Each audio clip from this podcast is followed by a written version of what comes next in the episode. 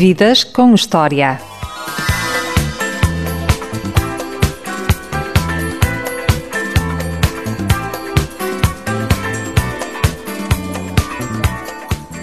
O meu convidado desta emissão é considerado uma das grandes referências da cozinha em Portugal. Prova disso é a estrela Michelin que conquistou em 2009. Hoje vamos ficar a conhecer o seu percurso, a sua arte e, acima de tudo, a sua enorme paixão pela cozinha. Boa tarde, chefe José Vilés. Boa tarde. A cozinha é uma arte ou é uma ciência? Eu acho que acima de tudo é, uma, é um ofício, um, no meu caso uma paixão também. Poderá ser visto um lado mais científico e um lado também mais artístico, mas diria que mais do que um trabalho de um artista é um trabalho de um artesão. Uh, por isso seria mais até um ofício do que qualquer uma dessas hipóteses. A dona Laura ensinou esses ofícios de artesão? Foram os primeiros passos aí? Acho que foram os primeiros passos, de facto, uma pessoa que vivia em minha casa, que trabalhava há muitos anos, trabalhou para o meu avô, foi para lá com 15 anos ou 16 anos, esteve lá praticamente 70 anos e foi se calhar onde eu dei os meus primeiros passos na cozinha, eh, quando chegava da escola ia direto à cozinha abrir os tachos e as panelas e provar o que é que estava lá dentro para o jantar eh, e aprendi algumas receitas com ela. E foi aí que começou a fazer bolos com a sua irmã para vender aos vizinhos e à família? Ou já foi um pouco mais tarde? Foi um bocadinho mais tarde, mas na sequência disso uh, começámos, eu tinha cerca de 9, 10 anos, a fazer uh, bolos, umas tortas uh, que vendíamos aos vizinhos e à família, que era um negócio muito bom, como eu costumo dizer, porque a minha mãe pagava os custos, tinha os custos todos da matéria-prima e da eletricidade e do gás e nós ganhávamos o valor com que vendíamos. Lembro-me ainda que vendíamos por 400 escudos as tortas. E eram tortas de quê? Uh, eram tortas numa base uh, simples de, de, um pão de ló, recheadas depois com vários doces diferentes, com potas diferentes. A sua infância foi em Cascais? Que recordações tem desse tempo? Os tempos da escola? Não muito diferente de uma, de uma qualquer outra criança. Uh, boas, boas recordações de infância na, passadas na zona de Cascais. Morava numa zona de, de campo praticamente, muito pinhal, gostava de estar sempre na rua, fazia uma série de construções em madeiras, com as cascas das árvores, com as pinhas, com, sempre de um lado para o outro e foi uma boa infância. infância. Nesses tempos sonhava ser carpinteiro, é verdade? é verdade que com 6 anos, eh, quando o meu primo, um primo meu mais velho me perguntou o que é que eu queria ser, eu disse que queria ser carpinteiro. E quando muitos queriam ser astronautas e uh, pilotos de avião, eu queria estar cá mais embaixo na terra e queria ser carpinteiro. E curiosamente também é um ofício tal como a cozinha uh, e há de ter algumas uh, áreas que se comparam na carpintaria e na cozinha. Na sua família havia tradição na restauração. O seu pai tinha dois restaurantes. O pai teve, apesar de profissionalmente até fazia outra coisa, tinha também pessoalmente, mas mais como hobby, eh, estava ligado a dois restaurantes. Teve, até teve três, eu acho, um, um em Cascais e outros fora do país, em Espanha. Mas dedicava-se à cozinha por hobby, tinha duas ou três receitas que fazia bem, mas não era de facto a, a profissão dele. Mas o, o seu avô paterno também estava ligado à restauração, nomeadamente no Casino da Figueira e no Casino de Estoril. Ah, está muito bem informado. Sou o... jornalista? Uh, não, o meu, meu, meu, bisavô até, uh, Joaquim Ireira, do lado do meu pai, foi a primeira pessoa que lhe deram o direito de jogo em Portugal uh, e era o diretor do casino da Figueira da Foz e do casino de Estoril. O meu avô, de alguma maneira, herdou esse cargo e estavam mais ligados à gestão do casino propriamente do que, do que dos restaurantes, mas Uh, o meu avô teve à frente dois ou três hotéis também na zona do Estoril, Cascais, por isso há também esse lado mais de hotelaria presente na família. A paixão pela gastronomia esteve sempre presente na família Avilés? Uh, curiosamente, isto na família Ireira, do lado do, lado, do, lado do, do meu pai. pai. Sou Avilés do lado da minha mãe, mas como tenho muitos primos direitos Avilés, joguei rugby muitos anos, sempre fui conhecido por Avilés e acabou por ficar o meu nome de guerra, José Avilés mas do lado do meu pai houve mais sempre presente esse lado da autoria da restauração. O momento mais marcante da sua infância foi a morte do seu pai? Aos sete anos? Eu acho que é, hum, obviamente, um momento marcante. Uh, e, e, poderia dizer que, se calhar, sim, foi o momento mais marcante.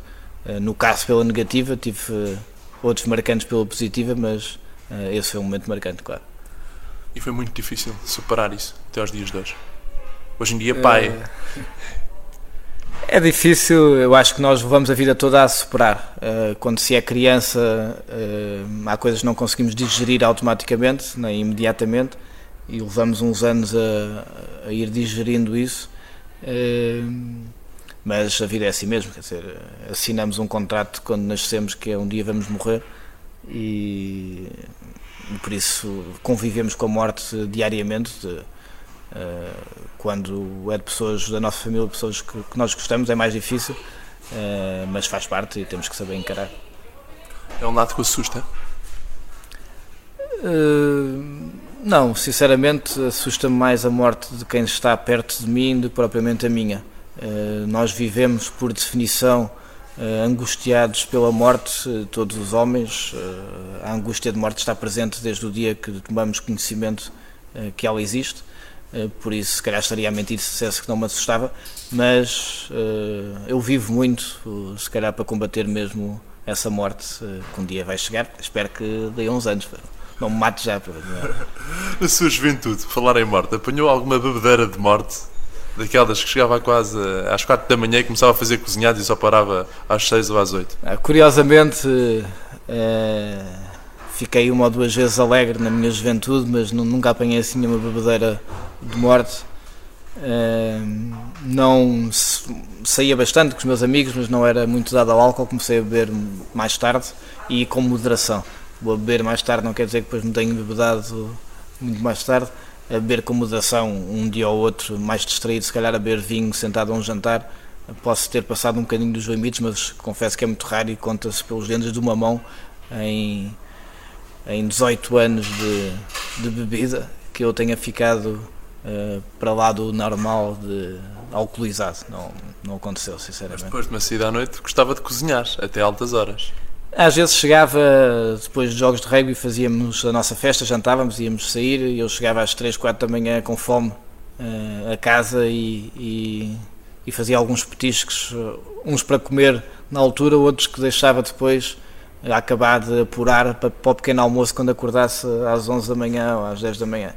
Uh, fazia algumas coisas às 4 da manhã quando chegava a casa. O chefe estava há pouco a falar de rugby uma das pessoas que foi seu professor foi José Bento dos Santos, também um apaixonado pelo rugby. Rugby, gastronomia Cascais. Vou é... tudo a essa aprendizagem, a essa ligação. O... Curiosamente, eu quando conheci o José Bento dos Santos, uh, grande professor, grande amigo e uma pessoa que me apoiou muito e que me apoia uh, ainda nesta área, é que descobri no dia que o conheci, que fui falar com ele, é que descobri que ele estava ligado ao rugby, uh, esteve ligado ao técnico durante muitos anos, foi treinador da seleção nacional, uh, uma pessoa que, das pessoas que mais percebe de rugby, percebeu na época uh, em Portugal. Uh, eu acho que houve também um, uma aproximação quando o Zé Santos descobriu que eu também tinha jogado durante muitos anos uh, e conversámos um bocado sobre isso e lá estava, eram duas paixões que tínhamos em comum uh, e que faz amizades também, e, e foi o caso. Voltando novamente à juventude, fez o curso de comunicação empresarial no ICHAM e foi uma prova de vinhos que o despertou para a culinária. Lembra-se desses tempos? Uh, lembro, uh, não foi assim há tanto tempo, eu estudei artes, eu queria ser arquiteto no 12 ano, eh, acabei por me inscrever depois em comunicação empresarial. Fiz o curso, foi no último ano do curso que fiz uma prova de vinhos e foi na sequência de, dessa prova de vinhos e, na, e eu querer organizar uma prova de harmonização entre a comida e os vinhos que acabei por conhecer a Maria de Lourdes Modeste, que acabei por uh, ponderar vir a ser cozinheiro.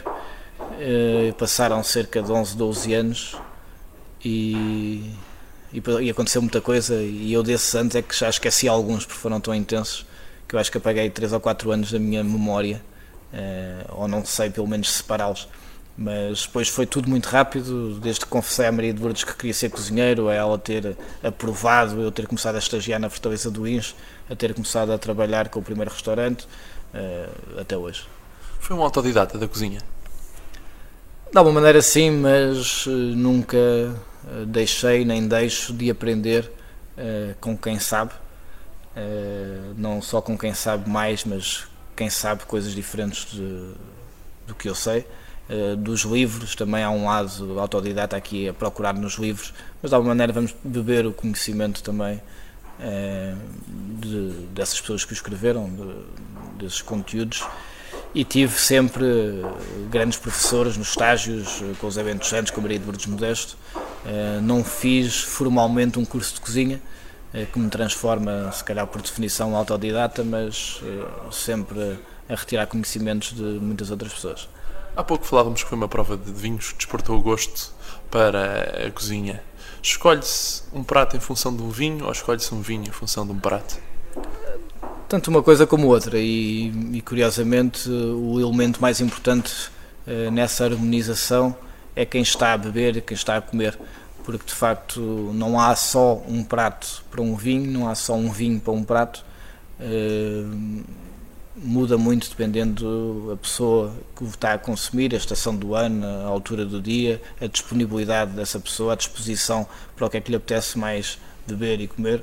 Uh, aqui são casamentos, mas que, como se calhar não há só uma pessoa poderia preencher a vida de outra, aqui não há, e aqui se calhar até levado mais a sério, não há só um vinho para um prato. Há múltiplas escolhas e é difícil, como chefe de cozinha, escolher aquela que é mais indicada. Não, é, é uma uh, ciência não exata, uh, poderá ser considerada também, se calhar, uma arte, essa escolha, uh, mas poderá ser mais técnica ou mais intuitiva.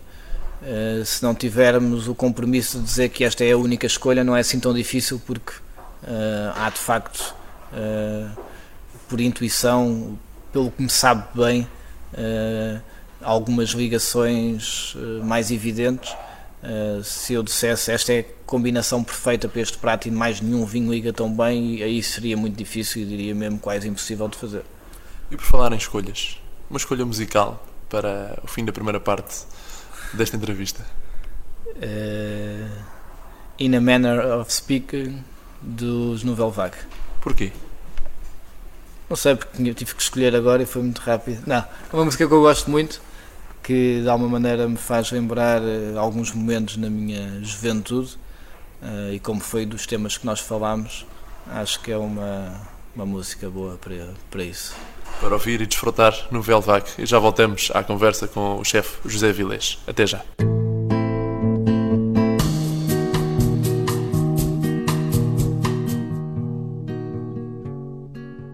Depois dos Novelvac, voltamos à conversa e à entrevista com o chefe José Vilés, um dos mais conceituados nomes da cozinha em Portugal. Que memórias guarda de ir a concertos? Estamos a falar de música dos Novelvac, já sei que nunca foi um concerto dos Novelvac. Ouvi-os, ouvi eh, assim, muito passagem na Baía de Cascais, quando estávamos num evento a fazer o catering do America's Cup. Foi uma das bandas convidadas e, e aí por acaso ouvi-os. Fui a bastantes concertos, uh, mais no estádio de Alvalade, Pavilhão Atlântico, mais atrás ainda no Dramático de Cascais. Uh, GNR, Rui Veloso, Robbie Williams, U2, Tina Turner, Phil Collins, Brian Adams, uh, mais uns quantos que, que, não me lembro. Gosta de cozinhar com música ou prefere cozinhar em silêncio? Prefiro cozinhar em silêncio e cozinhar em silêncio. E qual foi o momento em que teve a certeza absoluta que queria ser cozinheiro?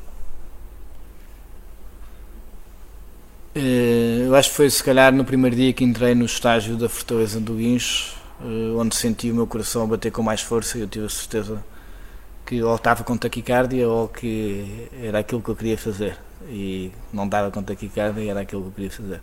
E gostou é... do bailado que viu na cozinha? Gostei, é de facto um bailado quando se está principalmente no meio do serviço.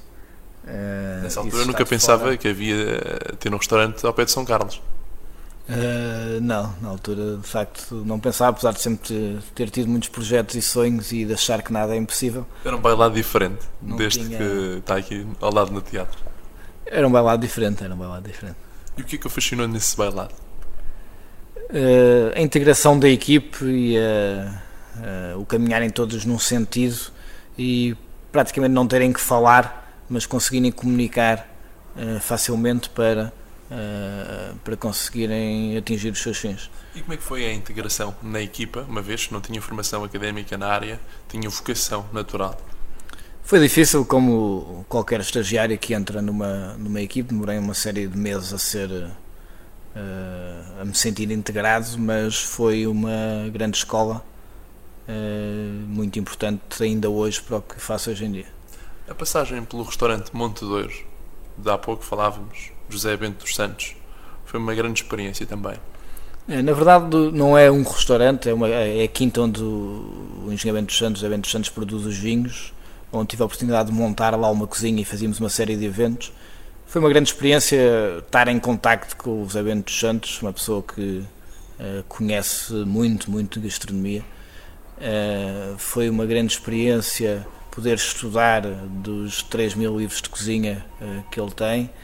Um, foi muito importante também o perceber, eu sempre em casa de, dos meus avós, eh, família, normalmente se comia, se comia bem, por isso há, havia já uma referência de paladar, de, eh, de bons produtos, de, de, boas, de bons cozinhados, e é muito importante para nós, eh, cozinheiros, para saber cozinhar, já termos um dia sentado a boas mesas e, uh, e ter provado. E com isso, com o Bento Santos, eu fui mais longe nisso, uh, porque muitas vezes almoçámos, jantámos juntos, uh, desde o prato mais simples ao mais elaborado, e falámos muito das combinações de ingredientes e, e do sentido que, que, fazem as harmonizações, mesmo dentro de um prato.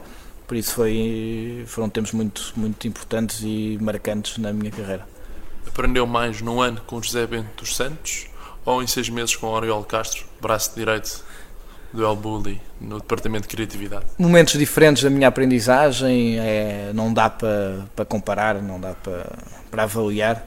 Uh, aprendi muito com os eventos santos, uh, foi extremamente marcante também a minha passagem pelo El Bulli, uh, com o Ariel Castro e com, com toda a equipe, e, e, sentir a paixão com que o Ferrari todos os dias leva o seu projeto à frente não dá para comparar, foi, foram duas experiências muito enriquecedoras.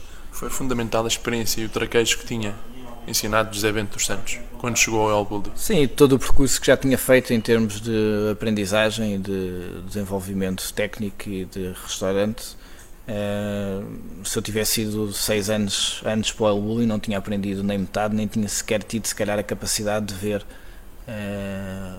mais além e de. Eu costumo dizer que aprendi a ver mais além. Eh, mas eu aprendi a ver mais além porque consegui lá dentro perceber o que está por trás também uh, do dia a dia deles, a, grande paixão, uh, uma, um questionamento constante de, do que estão ali a fazer e de como é que podem ir mais além, mais em frente, e por isso foi importante ter sido nessa, nessa altura, acho que foi, foi muito mais positivo do que se tivesse sido uns anos antes. Recorda-se do dia em que estava no El Bulli a estagiar e foi apanhado a ler uma mensagem, a ver chamadas por um subchefe de cozinha e foi... Recordo-me, foi, foi logo o primeiro dia. Uh, tinha deixado uh, aqui em Portugal, em Cascais, mas propriamente uma empresa com 17 pessoas a trabalhar, uh, takeaway, catering, uma série de eventos que fazíamos, e à uma e meia da manhã, quando acabou o serviço, não resisti de ir ver se não tinha nada ardido por cá e se estava tudo bem e fui consultar o telemóvel para ver se tinha mensagens e fui na altura apanhado por um subchefe que me marcou e que me deu na altura como o exemplo do, de um mau estagiário que tinha saído da cozinha sem ter pedido autorização. Nunca pensou é... esse subchefe que um dia estaria, estava, estaria a falar com um dia uh, aquele cozinheiro que teria uma estrela Michelin em Portugal? Não, eu acho que o El Bullis tem como uh, característica terem passado por lá. Uh, hoje em dia, que são hoje em dia dos melhores cozinheiros do mundo. Por isso, eu acho que o que ele me disse era o que ele me devia ter dito. De facto, eu, não por mal, mas por estar noutra dimensão, estar habituado a gerir eu o meu tempo e decidir eu a minha vida há muito tempo. Fiz alguma coisa que foi contra as regras, ele deu-me na altura como um mau exemplo. Demorei um tempo a conquistá-lo e a conquistar a chefia, mas curiosamente ao fim do mês fui o único chamado para a equipa de criatividade. Chamavam para fazer as fotos e os vídeos do El Bulli e consegui entrando por baixo sair por cima e com uma grande amizade eh, revelada por vários convites que o Adriano me fez para participação uh, de livros e que me deu o, nome, deu o meu nome como referência uh, num outro tipo de coisas e inclusive voltei a estar lá passado uns anos. Como foi essa experiência de voltar lá ir passado tantos anos? Completamente diferente. Nós, eu entro onde sou apresentado a 50 estagiários que eu já tinha estado nessa posição como o amigo do Adriano, onde eles me poderiam, teriam que abrir uh, os segredos todos e explicaram tudo o que eu quisesse. Fui convidado pelo Ferrari Adrià para comer um menu de degustação, para fazer um menu de degustação na cozinha, uh, ao pé dele, comentar os pratos, uh, e por isso foi entrar pelo portão principal três anos depois. foi muito importante e foi, mais uma vez, extremamente enriquecedor. Na altura que estagiou lá, dava-se muito bem com o chefe? Ou havia um grande distanciamento entre o estagiário o, há, há, um distanciamento de, do respeito e de, de alguma maneira da hierarquia normal de uma cozinha, uh, mas uh, tirando esse desaguisado com um subchefe que era mais do que subchefe, era um dos chefes de cozinha, que são três chefes de cozinha. Uh, depois sempre me dei sempre me dei bem e inclusive o Adriano muitas vezes fazia perguntas a vários estagiários e, e fazia a mim também de ideias de pratos, de questionar-se um bocadinho sobre áreas que ele não estaria mais tanto, tanto à vontade e acho que é uma das grandes armas que ele sempre teve para evoluir foi não ter medo e ter a humildade de perguntar a quem obviamente saberia menos do que ele, mas poderia conhecer uma área que ele não conhecesse. Um, mas foi de facto uma experiência muito enriquecedora. É verdade que alguns dos seus estagiários vão almoçar e já não voltam. É, é verdade, não almoçar, mas a seguir ao almoço, se temos meia hora de tempo livre, vão e não voltam. Uh, alguns, outros aguentam uma semana, outros aguentam três meses e fazem o tempo certo, mas ainda há muitas pessoas a fugirem. É uh, muito duro, é muito estressante. É duro fisicamente, é duro psicologicamente porque é estressante uh, e há pessoas que não estão preparadas e não avaliaram bem as consequências de, de, uma, de um estágio aqui Uh, e vêm um bocadinho, vêm-me aparecer a mim e outros colegas meus nas revistas, na televisão, uh, e acham que é uma profissão com muito glamour uh, e que de facto não esconde, pode mesmo ser, mas tem também, acima de tudo, muito trabalho. e isso eles não estão à espera. Passa mais tempo vestido com a jaleca do que propriamente com o pijama? Sim, muito mais. então com outra roupa, mais ainda, porque de facto é o pijama que eu pouco uso, é uma t-shirt e uns boxers, mas uh, são 17 horas por dia de jaleca praticamente. A pensar em cozinha. A pensar em cozinha e. Respira a cozinha. Respiro, transpiro e inspiro. Uh, e inspiro cozinha. Uh, e a pensar nos, nos projetos relacionados com cozinha, etc. Já uma vez se passou na cozinha ao ponto de mandar tudo a um certo sítio e partir pratos? Uh, já me enervei mais e estressei mais. Raramente mando tudo para um certo sítio, não parto pratos porque saem caros e temos que os pagar. É, mas já, já houve dias que quase perdi a cabeça, e, mas que são importantes e são, é, são dias e horas que marcam um momento de viragem até num serviço. E foi esse stress todo que levou a fazer psicanálise? Não, foi uma vontade de autoconhecimento uh, e foi também, curiosamente, a psicanálise que me fez uh, evoluir nos meus momentos criativos e na minha na área de criação, uh, porque há de facto um conhecimento mais profundo de nós próprios e até do que fazemos. tem mais a ver com isso do que propriamente com o stress ou com os nervos. Nunca adormeceu no divã? Nunca adormeci, mas estive perto umas vezes. Porque estava muito cansado muitos dias e às vezes aprecia-me adormecer e, e sentia que não tinha nada para dizer, por isso só queria dormir ali meia hora. Mas eram horas caras demais para, para gastar a dormir. É muito poupadinho. Não, não sou nada, não sou nada. Sou na empresa, contro, controlo bastante uh, e gosto de controlar os custos. Pessoalmente, o dinheiro que tenho, que não é muito, uh, não sou poupado. É muito difícil num restaurante ser realizador e ao mesmo tempo ser produtor. Porque no fundo é a parte criativa do chefe eh, Vilés e ao mesmo tempo tem de controlar os custos, não é? É difícil, acho que é das grandes uh, tarefas que nós temos e das grandes dificuldades que é eu quero produzir este prato e a minha criatividade não tem limites, eu quero fazer, dar o melhor, mas isto tem que fazer sentido financeiramente, senão vai prejudicar uh, o todo e depois não consigo fazer nem este nem outros pratos. Uh, mas eu acho que é o cozinheiro, o empresário, uh, é muito. é a parte mais difícil de facto de gerir, é este compromisso entre um e outro. E agora, gerir a sua playlist deste programa. O que é que vamos ouvir? A segunda música? Uh, I'm from Barcelona, Get in Line. Para ouvir, e já voltamos à entrevista com o chefe José Vilés. É daqueles dias que eu digo, é uma pena a rádio não ter olfato, porque senão certamente ia poder cheirar e saborear as receitas do chefe José Vilés. Certamente do seu agrado. Até já.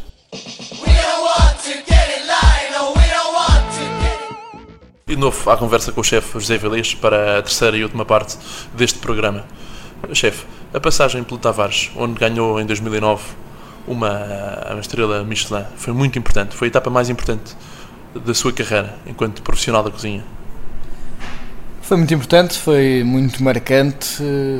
Eu acho que agora, sinceramente, estou numa etapa mais importante. Eh, um investimento eh, num espaço meu no Belcanto, uh, com o cantinho do Avilés também, mas num registro diferente. A continuação do trabalho feito no Tavares está aqui no Belcanto, mas uh, é inquestionável, foi, foi um momento importante na minha carreira e, e muito marcante. E o mediatismo hoje em dia associado a esta profissão não faz uma certa confusão para um profissional como chefe? Ah, o, o mediatismo uh, haja capacidade para saber gerir uh, e para saber uh, interpretar, uh, porque é, em termos de negócio é importante ser-se conhecido, ser-se mediático, aparecer. podemos ser muito bons se ninguém nunca tiver ouvido falar de nós. Temos os restaurantes vazios e por isso rapidamente deixamos de ser bons porque não conseguimos viabilizar os nossos projetos. eu acho que haja cabeça para gerir bem esse mediatismo e a capacidade da parte das pessoas que têm acesso à nossa exposição pública uh, para perceber que somos muito mais do que isso, uh, trabalhamos muito para poder aparecer uh, mediaticamente, não mais do que o aparecer mediaticamente é o trabalho que está por trás de tudo. Fala-me um pouco deste seu projeto, o Belcanto, onde estamos hoje a fazer a nossa entrevista. O Belcanto, um espaço uh, emblemático também da cidade de Lisboa, um restaurante que uh, abriu uh, portas em 58, uh, funcionou durante muito tempo quase como um clube muito restrito. tivemos a oportunidade de ficar com, com o restaurante há cerca de oito meses, onde fizemos umas obras de recuperação do espaço e adaptámos, adaptámos o restaurante ao nosso trabalho e estamos aqui na continuidade, na continuação do trabalho desenvolvido no Tavares, uh, alta cozinha uh, de inspiração portuguesa, uh, uma equipe altamente motivada e trabalhamos aqui 17 horas por dia para termos como principal objetivo dar prazer a quem se senta às nossas mesas. E é muito difícil em tempos de crise ter clientes num restaurante deste nível e com estas características. É mais difícil, certamente, não nos podemos queixar, temos estado praticamente cheios todas as noites. Os almoços é mais variável, mas também damos cerca de 20 almoços, temos 40 lugares, por isso meias casas ao almoço. Uh, sextas e sábados recusamos uma série de reservas. Uh, eu acho que ainda há lugar eh, para quem dá, quem oferece qualidade em qualquer área de negócio, na restauração também é o exemplo disso. Eu acho que não podemos descurar a qualidade, e, mas se oferecermos qualidade, há sempre clientes. Pode-se oferecer qualidade a diversos preços? Sim, diversos posicionamentos. As empadas do Avilés? Uh, sim, é um exemplo de que um produto de qualidade a um preço a partir dos 5,95€, uh, completamente diferente do posicionamento do, do Belcanto, obviamente, uh, o, o, tipo de produto, o, o nível de serviço, etc. Uh, mas há qualidade a diferentes preços, claro. Os portugueses sabem comer bem? Eu acho que sim, eu acho que os portugueses se habituaram uh, a comer bem. Somos um país onde a nossa cozinha é muito rica, diversa e rica. se estão habituados à, chamada alta cozinha, aos restaurantes mais gastronómicos, nem todos, mas eu acho que há uma aceitação cada vez maior por experimentar coisas novas e cozinhas criativas Acho que somos um país privilegiado de sabores e de pessoas para, para os degustarem. Em que medida o lado, a cozinha mexe com o lado emocional das pessoas? Eu acho que é inevitável. Nós, quando estamos fora, das primeiras coisas a sentir falta do, da nossa terra é a nossa comida, os nossos cheiros, os nossos sabores. Um, eu posso apresentar um prato a um cliente que o vai comer e que vai sentir eh, que esse prato lhe lembra um cozinhado que a avó fazia, lembra uma viagem que fez, lembra a infância dele. Eh, eu próprio, quando estou a cozinhar, estou a transmitir algumas das minhas emoções eh, para o prato que estou a fazer. Há um lado emocional muito presente na cozinha, porque de facto é alguma coisa que nós convivemos desde que nascemos, todos os dias, e está em muitos momentos presente a, cozinha e momentos que, foram decisivos e marcantes na nossa, na nossa vida. Uma boa companhia é fundamental para saborear um bom prato. Eu acho que é muito importante também. Nós às vezes falamos de um restaurante que nos marcou muito que, uh, e o ambiente, o serviço, a música, uh, a luz uh, são muito importantes, mas uma boa companhia uh, é também decisivo e porque um restaurante que corra mal, um, um, jantar num restaurante que corra mal em termos de companhia pode para sempre esse prato lhe saber mal, ficar um sabor amargo desse prato, mas na verdade foi a companhia que, que, correu pior. Por isso acho que é muito importante também para uma boa refeição ter uma boa companhia. Por falar em companhia, o que é que o fascina numa mulher? Uh, Ou na sua mulher? É mais, é mais politica, é politicamente mais correto essa pergunta. Não, a inteligência, eh, a maneira de, eh, ser, não sei, acho que há muitas coisas que me fascinam numa mulher, a beleza física e, uh, e sentimental uh, de uma pessoa, acho que é das coisas mais importantes, mais marcantes. A inteligência é muito bom também nós podermos uh, ter alguém para conversar que nos compreende e que nos acompanha. O companheirismo, a amizade e que de alguma maneira nos marque em termos de paixão também. No meu caso, também ser boa mãe dos meus filhos, dos nossos filhos, que é importante também, que aparecem como das coisas mais importantes das, das nossas vidas. É muito difícil ser pai. Passa tantas horas aqui no restaurante. Uh, eu acho que é mais difícil para eles serem filhos. Uh, a ausência do pai?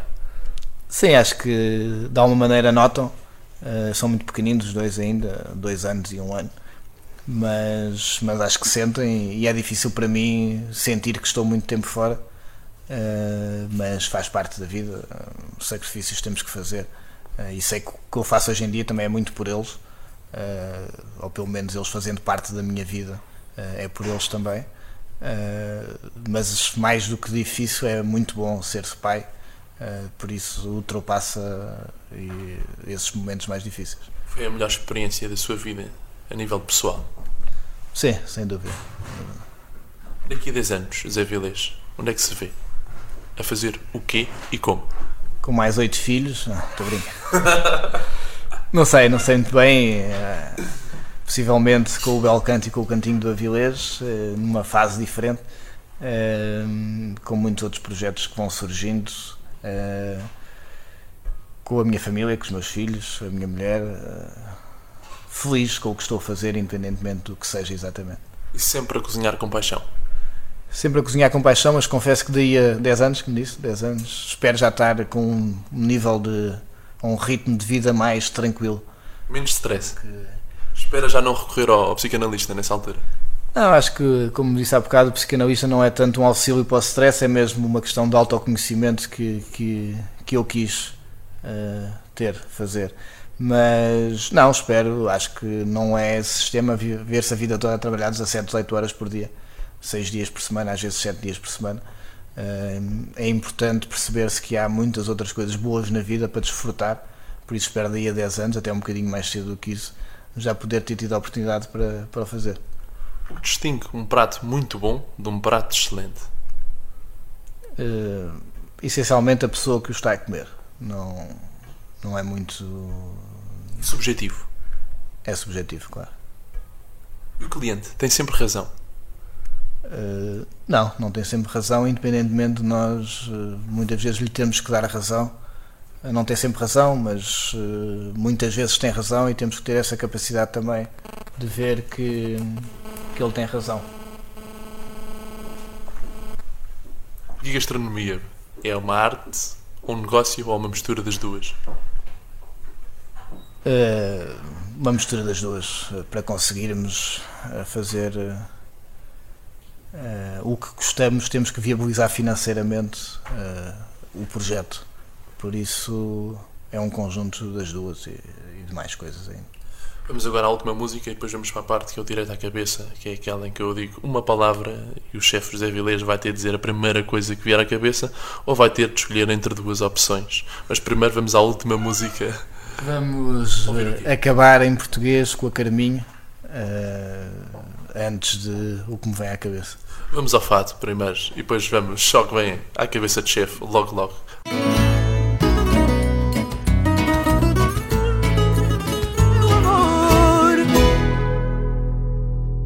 depois de ouvir a Carminho, vamos ouvir a última parte, muito breve, do nosso programa. Chefe José Vilês, uma viagem que marcou. Patagónia. Um livro que gostou de ler. Uh, Amor em Tempos de Cólera. Um carro que gostou de guiar. Fiat 500. Um prato que gosta de saborear. Bacalhau à brás. Doce ou salgado? Salgado. Um vinho branco ou um vinho tinto? Tem dias. Liberal ou conservador? Também tem dias. Rugby ou futebol? Rugby. Loiras ou morenas? Morenas. Termine a seguinte frase: A vida é. Estimulante. Foi um prazer estar a conversa consigo. Muito obrigado. Obrigado.